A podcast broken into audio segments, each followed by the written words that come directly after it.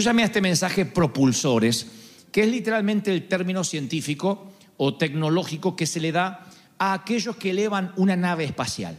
Son propulsores que una vez que ese cohete sale de la atmósfera, caen, son eyectados por los astronautas, por los pilotos que están dentro, eyectan esos propulsores porque es un peso innecesario. Pero sin esos propulsores la nave no podría llegar a donde va a llegar.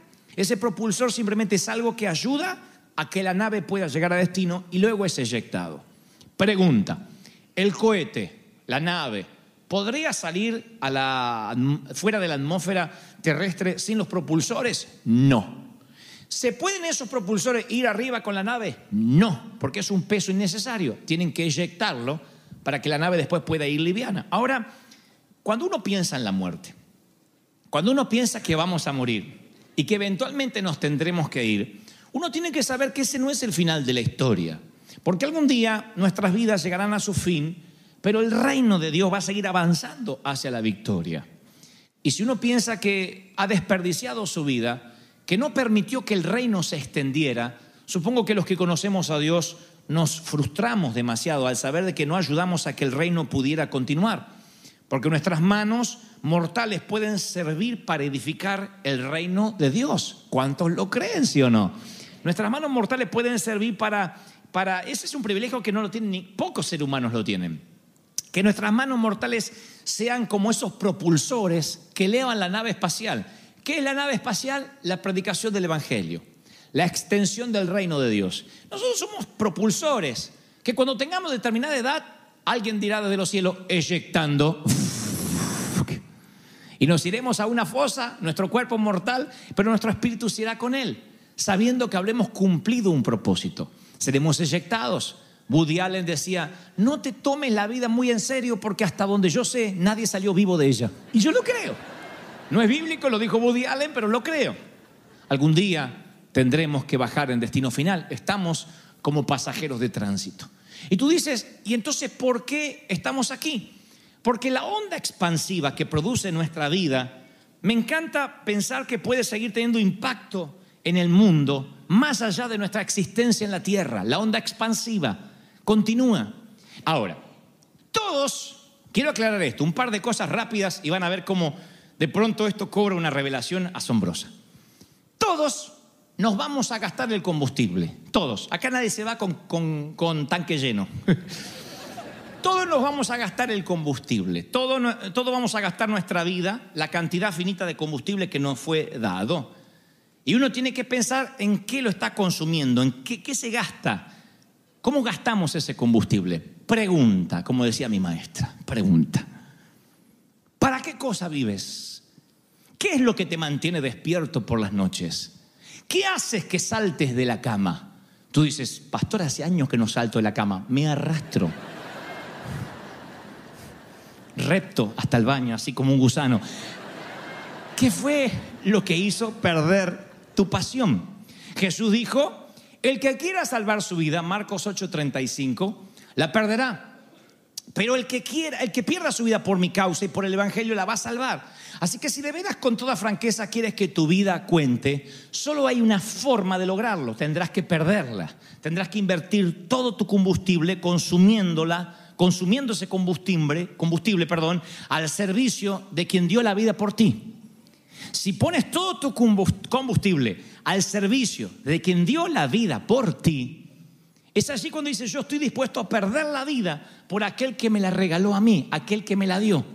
Los que dicen, yo la verdad que tengo 40 años, 50 años y nunca pensé qué estoy haciendo para que mi vida, mi vida cuente. Y esta bien podría ser una razón. Hay una historia que dice que Ciro, el rey de Persia, le preguntó a un jefe rebelde llamado Cagular, que había capturado, le preguntó, estaba a punto de ejecutarlo, le dijo, si yo, Cagular, te perdono la vida, te devuelvo la vida, no te ejecuto, ¿qué harías a cambio? Cagular responde algo que hasta el día de hoy se utiliza en los códigos militares. Él dice, Su Majestad, si usted me devuelve la vida, lo mínimo que yo podría hacer es servirlo hasta el último de mis días. Si el Señor sube a la cruz y, con su sangre te compra y te dice, te estoy devolviendo la vida, estabas condenado al infierno, tu vida estaba predestinada a durar 70, 80 añitos, así, y después irte a un pozo, que el cuerpo se lo coman los gusanos y después te vayas al infierno. Esa es tu vida. De repente dice el Señor, yo te estoy devolviendo la vida. ¿Qué me darás a cambio? No me la puedes pagar porque mi sangre no se puede pagar, es invaluable. Pero ¿qué harías tú a cambio? Creo que como cagular podríamos responder, Señor, mínimamente, en mi vida finita, en mi vida mortal, te serviría hasta el último de mis días. Es lo mínimo, es lo mínimo que puedo hacer. ¿Cuántos dicen, Señor, yo creo en que tú me has dado la vida? Y celebran por eso, díganme amén. Aleluya. Es lo mínimo. Ahora, ustedes dicen, bueno, Acá la cosa se pone interesante. Présteme atención. ¿Me prestan atención, sí o no? Acá la cosa se pone interesante. Porque ustedes dicen, bueno, Dante siempre me pasa lo mismo. En una reunión así yo digo, sí, y después me agarra la rutina del lunes. Llego a casa, la miro a mi mujer. O miro al gordo que me tocó de marido. O miro a mi suegra. Y ahí se me viene el mundo abajo. Y eso de como cagular y ¡ah! por Esparta. De repente me encuentro con un pilón así de ropa sucia para lavar. Viene el mamut y me dice, me lava el calzón. Y se me va el alma a los pies. Se me va la poesía, la retórica, la espiritualidad. Usted dice, necesito que algo me impulse más allá de un mensaje motivador. ¿Qué nos impulsa? Les daré un secreto. Un día, David, el rey David,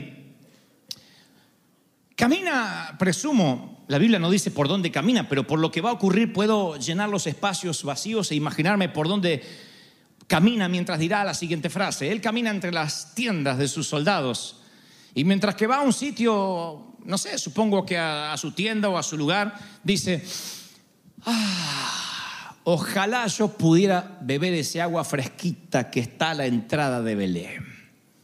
Y se mete dentro de su tienda, segunda de Samuel 23:15. Y allí, apenas suspira el rey David, hay un grupo de soldados, de locos, nadie los había mandado a actuar, no tenían obligación de hacerlo, toman sus armas, se hablan entre ellos, no reciben la orden de ningún oficial, el rey no los pone en riesgo, no pone en riesgo sus cabezas enviándolos a buscar agua, sino que ellos mismos deciden por, por voluntad propia meterse en el campo enemigo a traerle agua para el rey. ¿Por qué lo quieren hacer? Al rey lo conmueve cuando llegan con el agua, porque esa hazaña no lo hicieron ni por Israel, ni por Judá, ni por la guerra, ni siquiera por la batalla. Arriesgaron su vida para que el rey bebiera agua fresca. ¿Por qué? Porque esos soldados amaban a su rey. Y lo que los motivaba a marcar la diferencia era el amor, love. Motivados por amor. Solo y exclusivamente por amor, se metieron en el campo enemigo y trajeron agua fresca. ¿Me siguen hasta ahí, sí o no? Ahora, una excusa que nosotros tenemos, los mortales y los cristianos específicamente, es, yo no sé por qué, pero no siento carga por las almas.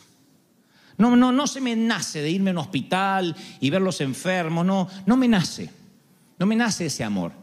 De allí que muchos predicadores dicen, Dios tiene que ponerte amor por las almas. Y estamos durante años, Señor, Señor, dame amor por las almas, dame amor por las almas. Lo miramos, ay, dame amor por las almas, dame amor porque algunos no te despiertan amor.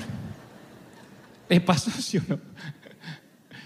Yo te digo, tienes que amar a la suegra, tienes que amar a la suegra. Tú la miras, Señor, ayúdame, ayúdame. No, no puedo, Señor. Es algo sobrenatural. De allí es que a veces nos sentimos mal cuando nos cuesta llevarnos bien con todos. Y decimos, pero seré tan complejo y complicado, por no decir otra palabra. Seré tan, tan, ¿por qué no me llevo bien con todos? Yo recuerdo cuando era hace un poquito tiempo atrás, yo recuerdo que una de las cosas que se decía en la iglesia, hermano, Dios no vendrá a buscar a su pueblo hasta tanto todos nos amemos. Y ahora cantemos el coro, unidos, unidos, y agarramos la mano de, la, víbora que nos tocaba al lado, en tu nombre.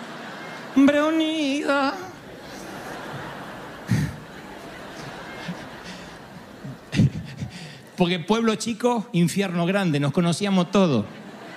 Ahora tome la mano de la izquierda. mm, Y te tocaba uno unido. La hermana que tenía la lengua más rápida de Buenos Aires estaba ahí cantando unido con su lengua bífida. Unido.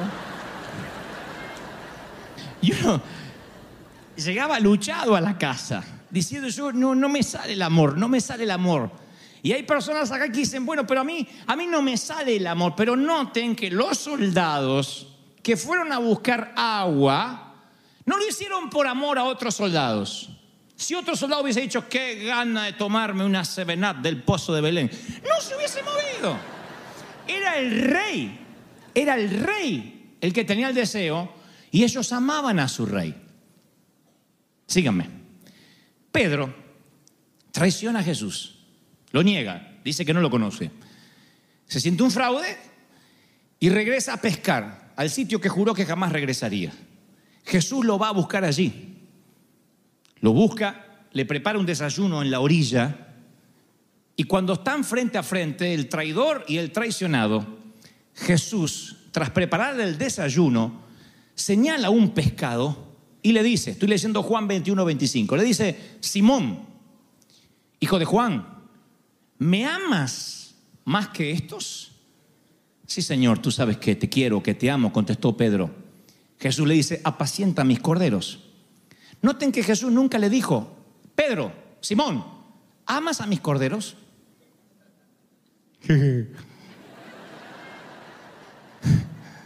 Le dijo, ¿me amas? Sí. Entonces apacienta mis corderos. Tú buscas el agua por amor al rey, no necesariamente por amor al prójimo. Y de tanto amar al rey, empiezas a amar al prójimo, pero eso viene de luego. La cosa es que Jesús nunca le dijo, ¿amas a mis corderos? Porque si le hubiese dicho eso, le hubiese dicho, ¿de qué cordero estamos hablando? Porque hay corderos, hay cabras. Mira que no tuviste buen tino al elegir los discípulos, me te agarraste cada uno. ¿De qué cordero estamos hablando? ¿De Judas tal vez? Perdón, no quiero meter el dedo en la llaga. Yo seré muy traidor, pero por lo menos no tengo una horca en el cuello. No le dijo, ¿amas a mis corderos? La pregunta es, ¿me amas? Esa es la pregunta clave. Esa es la pregunta clave y debería bastarnos para que ofreciéramos nuestras vidas, nuestros combustibles, nuestros propulsores a servicio del Rey. ¿Por qué estamos dispuestos a que vivir la vida? A servicio del Rey, que luego nos eyecten y que haya una onda expansiva que per- permanezca más allá de nosotros. ¿Por qué estamos dispuestos? Porque amamos al Rey. Y con que tan solo el Rey lo suspire, es una orden para nosotros. ¿Cuántos lo creen? Dígame, amén. El Señor dice, le dice a Pedro, ¿me amas? Entonces apacienta mis corderos. La pregunta es, ¿amas al Señor? ¿Cuántos aman al Señor de verdad? Entonces debería servir. Porque inmediatamente es entonces, haz el trabajo, Pedro. Si me amas, hazlo por amor. ¿quién me diera a beber agua del pozo de mis enemigos? dijo David. El Señor dice, ¿quién irá por nosotros? ¿Quién les predicará? ¿Quién les hablará? Tú dices, yo te amo mucho, Señor, y entonces, ¿irías por mí? ¿De verdad que me amas tanto para hablarle a mi creación de que yo existo? ¿Se dan cuenta que la carga del Evangelio no es carga por las almas, sino es amor por el Señor? Y cuando uno ama al Señor, todo lo hace, todo se sacrifica, invierte dinero, invierte tiempo, invierte salud. Pero la pregunta es, ¿vale la pena? Oh, claro que sí. Un soldado estadounidense en la guerra de Vietnam estaba a punto de pisar una mina explosiva oculta en la tierra y su compañero que estaba al otro lado del campo de batalla pudo ver la posición, eh, desde su posición, el desastre que esto iba a ocasionar. Así que al ver el peligro inminente, gritó y le dijo a su compañero, cuidado. Pero por gritar y levantarse y salir de su trinchera, una bala traspasó, traspasó su pecho y murió al instante. Y unos años después, durante un servicio memorial de los caídos a los veteranos de los Estados Unidos, este compañero que había sido salvado de pisar la mina pudo conocer a la esposa y al hijo de este mártir que dio la vida por él. Así que se acercó al pequeño de siete años que nunca realmente había llegado a conocer a su papá. Le dijo, yo conocí a tu papá, lo vio destrozado al niño y le dijo, sabes, yo conocí a tu papá y él dio su vida por mí, él me salvó la vida. Y dicen los que estaban allí que el niño lo miró con su rostro bañado en lágrimas y le dijo, Señor, ¿y usted lo valía? ¿Aquello por lo que vives hace que valga la pena que Cristo haya muerto? ¿Lo vales? Porque todos los predicadores decimos, y Cristo murió por ti, eso ya lo sabemos, ¿lo vales? Sí, dicen que soy valioso. No, no, no, no, no, me pregunto si lo vales, si estás haciendo que valga, si estás honrando la vida. Si lo vales, si vales el sacrificio, porque no somos salvos para adornar un estante en los cielos, para que nos coleccionen. Somos salvos con un propósito y el cumplimiento de ese propósito es la única reacción aceptable que podemos tener a este gran don que nos dio el Señor, que es darnos la vida eterna. Tenemos una obligación, tenemos una deuda, una responsabilidad, una carga por aquel que dio la vida por nosotros. Y tal vez sientas el deseo de responder ofreciendo tu vida como un cohete propulsor para que avance el reino de Dios. En Hechos 9:6, Pablo hace una pregunta. Oigan, en esta pregunta se resume todo lo que les acabo de predicar. Saulo le pregunta a Jesús, Señor, ¿qué quieres que yo haga? Noten que no tiene el rollo de decir, ¿y qué va a hacer de mi vida? Voy a usar los talentos, no le pregunta al Señor, eh, ¿qué quiero hacer yo con mi vida? ¿Coincidirá con lo que tú querrás? No, ¿qué quieres que te haga? ¿Qué quieres que haga? Dime qué quieres que haga. Como este general capturado por el rey Ciro, oh, te serviré. No importa en qué. ¿Me perdonan la vida? Mándame a la cocina a pelar cebollas. ¿Me perdonan la vida? Ponme a barrer el palacio. No te estoy pidiendo, hazme un general. Si me perdonas la vida, yo, yo, yo venía aquí esta mañana sabiendo que me iba a morir. Me despedí de mis hijos, de mi esposa. Les dije, son las cosas de la guerra. Mi cabeza ha de rodar frente a la corte del rey. Y tú me dices, Ciro, que me vas a perdonar la vida. Por favor, de lo que sea, trabajo en el campo, aunque no pueda ver a mi familia. El saber que les podré escribir de tanto en tanto y conservar la vida, oh, todo es extra cuando sabes que te vas a morir. ¿Tiene sentido lo que digo? Todo es extra cuando sabes que te vas a morir. De allí es que los que están atravesando un cáncer, los que han estado en la cama de un hospital, empiezan a reflexionar, todo lo que tengo lo di por sentado y no lo valoré. Y hoy me di cuenta que desde levantarme a la mañana y poder disfrutar de las sonrisas de mis hijos en casa, en lugar de una sala blanca de hospital rodeado de tubos, ya era una bendición. Por eso a veces Dios nos tiene que dar un paseo por los desiertos, porque nos acostumbramos a los oasis. Así de torpes y de imbéciles somos. Nos acostumbramos, damos por sentado las cosas. De tanto en tanto Dios permite una persecución a la iglesia, porque damos por sentadas las cosas. De tanto en tanto escuchamos noticias de que los que van a congregarse tienen que hacerlo a través de la selva, arriesgando su vida. Y de tanto en tanto matan a unos cuantos cristianos para que nos demos cuenta que la libertad de culto también es un regalo. Todo además de haber salvarnos la vida, todo, todo, todo es un regalo. Todo lo que tenemos, la salud, el, el haber desayunado hoy, el haber tomado un café, el poder tener a alguien que nos tape o que nos cobije o que nos abrace, todo, damas y caballeros, es un regalo. No deberíamos decirle al Señor como única oración, ¿qué quieres que haga? Pero no lo hacemos. ¿Saben lo que hacemos en las oraciones? Señor, te pido que me pueda pagar la hipoteca, Padre. Oh, no te pido mucho, ese auto soñado, Señor, dame ese auto soñado. Oh, Señor, que mi hijo termine los estudios, Señor, que me pueda comprar el traje, que no me despidan. Tenemos tantas peticiones, tantas, tantas, tantas peticiones que no hay tiempo para decir, ¿qué quieres que haga? No hay tiempo de eso porque nunca supimos que estábamos condenados a morir. Dimos la vida por sentado.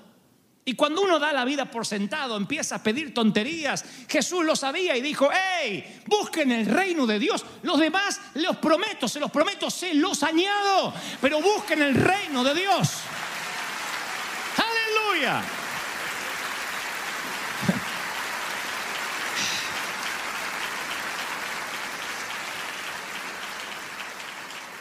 Descubrir la voluntad de Dios no tiene que ver con qué es lo que quieres hacer tú, sino qué es lo que quiere Él hacer con tu vida.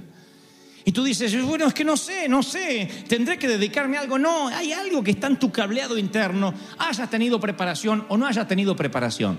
¿Quieren que se los corrobore? Se los comprobaré. Tu cuerpo es una hazaña de ingeniería, dicen los científicos, un diseño complejo.